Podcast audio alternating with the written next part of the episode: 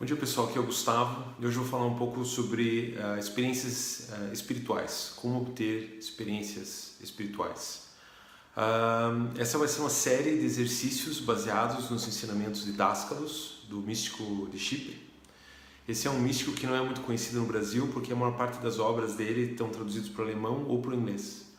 Mas ele tem é, muito a ver com o Brasil, eu diria. É, está muito próximo do que as pessoas que procuram a espiritualidade no Brasil procuram. Né? É, como, que fiquei, como que eu fiquei sabendo sobre o Dastos? Teve uma tradução para o português de um uh, acadêmico chamado Marquides, Kyriako Marquides, que também era cipriota. Ele era um é né, um acadêmico americano que de descendência cipriota foi para o Chipre e, e, fez alguns livros, fez três livros sobre o que ele presenciou uh, acompanhando uh, o Dascalos, né? E basicamente o Dascalos é, era um curandeiro, é um curandeiro, né? É um healer, né? Ele é um místico que usa é, o seu conhecimento sobre, sobre a natureza humana para uh, ajudar o próximo, né? É, para, para o bem da cura. E nesses livros né, eh, eh, do, do Quirico Marquides, é, contém várias histórias sobre o dia a dia com Dascalos. E eu li esse livro por algum motivo. Estava uh, uh, na casa dos meus pais quando eu tinha 15, 16 anos de idade, na década de 80. Uh, esse livro estava meio que flutuando lá pela casa e eu acabei lendo ele. E engraçado que na minha casa não tem ninguém interessado em espiritualidade na minha família. Uh, é uma família de engenheiros, né? E aquele livro fez uh, muitas, uh, uma impressão muito forte em mim, porque ele misturava karma com um cristianismo primitivo, com viagem fora do corpo, com psicologia aplicada. Era uma coisa que eu nunca tinha visto antes em nenhum lugar. E também, depois, quando fui uh, estudar psicologia na faculdade, eu nunca tinha, até mesmo na psicologia, não tinha nenhum corpo de estudo que, que embarcasse, que abarcasse todas essas ideias. Né? uma mistura de conhecimentos orientais com ocidentais e muito prático, né? E era uma coisa muito prática. Isso sempre foi uma coisa que eu achei muito bacana dos pesquisadores da verdade, dos researchers, né? Hoje em dia, os, uh, os researchers são basicamente são dois círculos mais importantes, né? É, eu diria três círculos. Seria um na Alemanha, que é dirigido pela Brigitte, é, outro uh, no Chipre, que é a filha do Dascalus, que é a Panatoia, e nos Estados Unidos, o Daniel Joseph. São três círculos de de, uh, que ainda promovem né, as ideias do Dascalos. Né?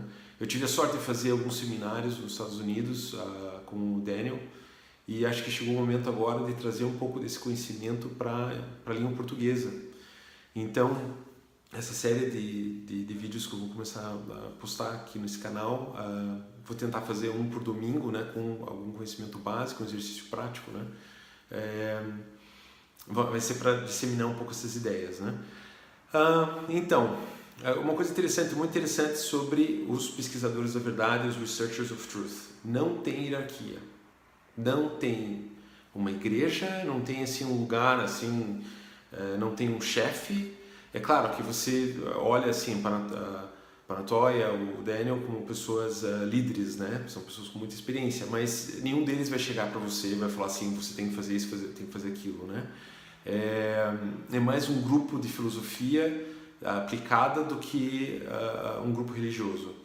Uh, outra coisa interessante também, eles não têm uma lista de pecados, tá?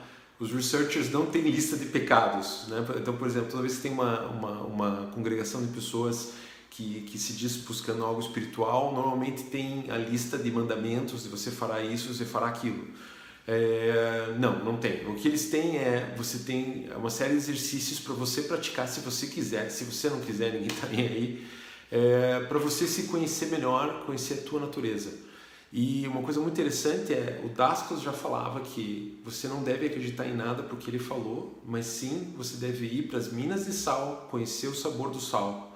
Você tem que praticar exercícios e chegar às tuas conclusões, ter as tuas experiências e daí você chegar a uma conclusão sobre, é, sobre o trabalho dos pesquisadores. E isso para mim foi muito legal, muito importante, porque como filho de engenheiros, é, eu sempre queria experiências concretas, né? E quando fui para o mundo da psicologia, eram muitas teorias, muitos mitos, muitas crenças, mas poucas experiências uh, reais concretas.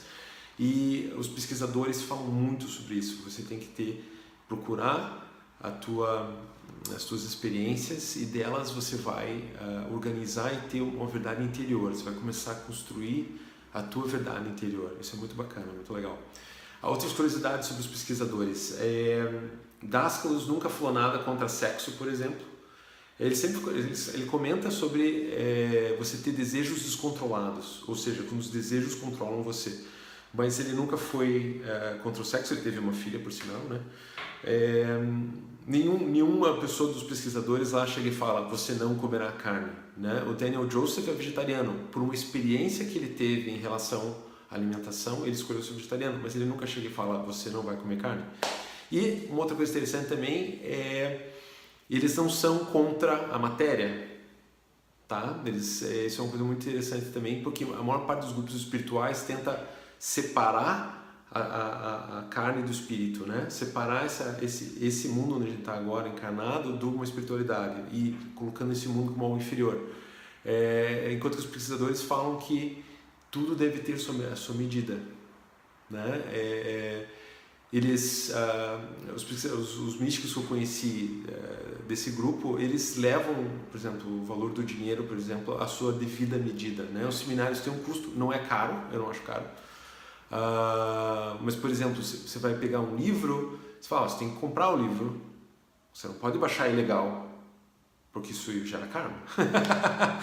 então, isso é muito interessante, eu acho, eu acho isso muito legal.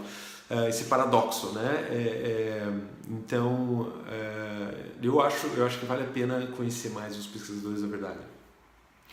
É, esse exercício que a gente vai começar hoje, a primeira da série, foi o primeiro exercício que eu fiz e que eu, eu tive um resultado uh, razoavelmente rápido. Uh, é um exercício muito simples. É um exercício que a primeira vez que eu fiquei sabendo dele, eu não dei bola para ele, para avaliar com a maior parte dos exercícios interessantes do, dos pesquisadores, né? Mas é um exercício que eu comecei a praticar uh, no meu primeiro seminário físico Daniel, que é muito simples. É você perguntar, antes de dormir, quem é você? O que é você? Só isso. É, é, são perguntas que a gente pode fazer antes de dormir, quando o subconsciente está mais poroso. Você pode chegar e, e, e, fazer essa pergunta, mas você não pode fazer essa pergunta tenso ou querendo muito uma resposta, porque quando você fica tenso, você é, bloqueia, por assim, você bloqueia a comunicação com o teu, teu lado interior. Você tem que respirar um pouco, relaxar e fazer essa pergunta: quem sou eu? O que sou eu? E deixa. Quando você menos espera, quando você menos espera, você está vendo um filme, vem, vem uma resposta. E é muito bacana a primeira vez que isso acontece, que você percebe que é, existe uma voz interna tua que está aqui para te ajudar. É, pode demorar uma semana, duas semanas, seis meses, seis anos. Talvez não venha a voz. Não pire muito sobre isso, né? Mas você pode usar esse, esse exercício para outras coisas também. Não quer dizer que vai vir uma resposta sempre, tá? É, mas você pode fazer pergunta, por exemplo, por que será que eu tenho dificuldade com meus pais? Ou por que será que eu não gosto de tal pessoa? É, o que, que eu tenho para aprender com tal situação? Qualquer coisa na tua vida que você está ah, ah, precisando de uma resposta, você pode usar esse exercício. É bom respirar um pouco antes, relaxar o corpo, prestar atenção na respiração e, e entregar isso aí, né? É, a prática que vai trazer a tua experiência. E se isso for te ajudar de uma maneira, fico muito contente. Se não, se não tiver nenhuma resposta ou você não tiver fim de fazer exercício, beleza também. É, mas é um primeiro exercício, um exercício bem bacana. E todo domingo a gente vai postar um exercício diferente que, junto, à medida que você vai construindo isso no dia a dia, ele vai construindo uma, uma vai transformando o teu campo de energia e vai preparar você para ter experiências uh, reais espirituais. Então é isso aí, gente. Qualquer coisa, quiserem deixar algumas perguntas nos comentários aqui, podem deixar. Obrigado, até mais.